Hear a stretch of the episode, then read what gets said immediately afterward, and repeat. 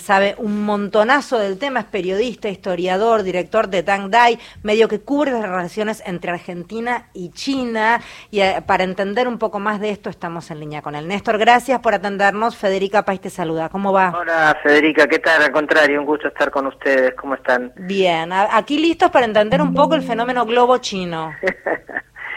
Sí, realmente se infló demasiado esto, ¿no? Como un globo, como un globo verdadero, lleno, lleno de aire que crece, crece y crece. Son muchos los casos.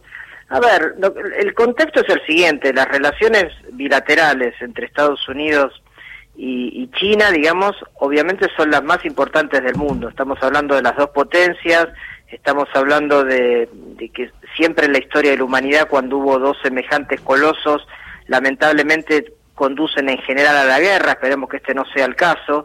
Entonces cualquier situación que se dé en, esa relación, que insisto es la más importante del mundo, asusta y genera tensiones.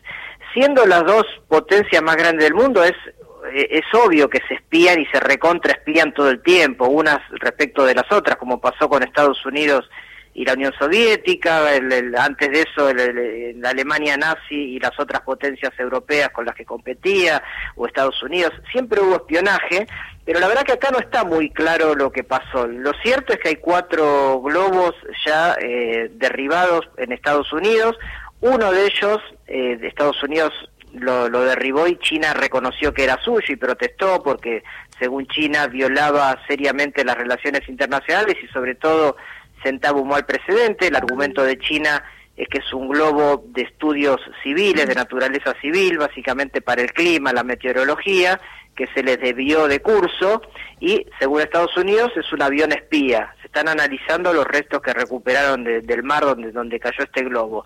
Eh, globo gigantesco, ¿no? Adentro de ese, para que tenga una idea, adentro de esos globos entran dos o a tres colectivos desde acá de la ciudad de Buenos Aires o de cualquier ciudad de Argentina. Ese es el tamaño. O sea, sería para asociarlo con algo similar, un, como una especie de cepelín.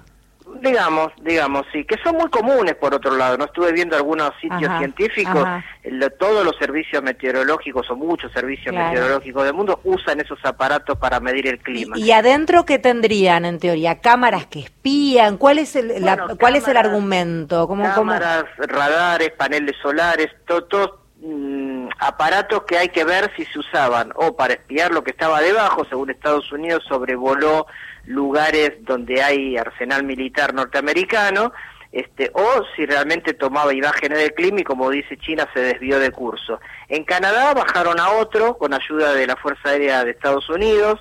En la semana pasada, no sé si leyeron, también hubo uno detectado por la Fuerza Aérea Colombiana, pero todos estos casos que estoy diciendo últimamente, ni eh, salvo el que detectó Colombia y el primero que derribó Estados Unidos, China reconoció que era suyo, el resto no.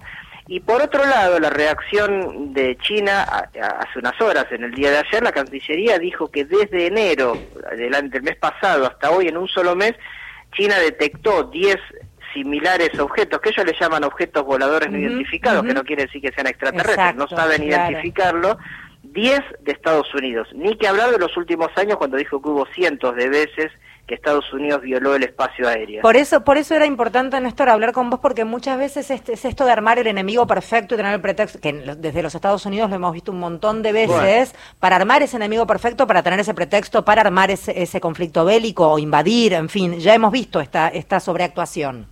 Bueno, eso a lo largo de la historia fue siempre así. Pearl Harbor en la Segunda Guerra Mundial, el hundimiento del barco Maine en el contexto de la guerra de España contra Cuba para intervenir y después tomar Cuba. Es decir, siempre se inventa algo para entrar. El problema de esto es que un error de cálculo, una bala mal tirada, un avión derribado, en este caso un globo derribado, puede hacer escalar una tensión latente Que, bueno, deriva en cualquier cosa y en alguna época podía derivar en una guerra, siempre las guerras son devastadoras, pero hoy en día pensar en un conflicto bélico entre Estados Unidos y China, imaginémonos, sería un desastre total.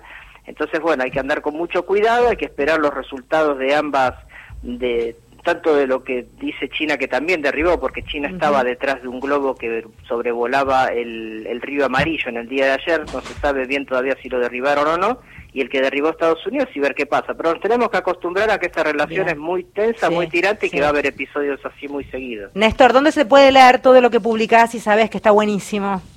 Bueno, el sitio web nuestro es Dangdai, las dos veces con D, dangdai.com.ar, que más bien tratamos la relación de China con Argentina, pero tratamos de entender un poco ese fenómeno chino a escala global también, eh, para América Latina. Interesantísimo, muchísimas gracias, que tengas una buena jornada. A vos, Federica, un abrazo grande. Néstor Restivo es quien estaba hablando, periodista e historiador.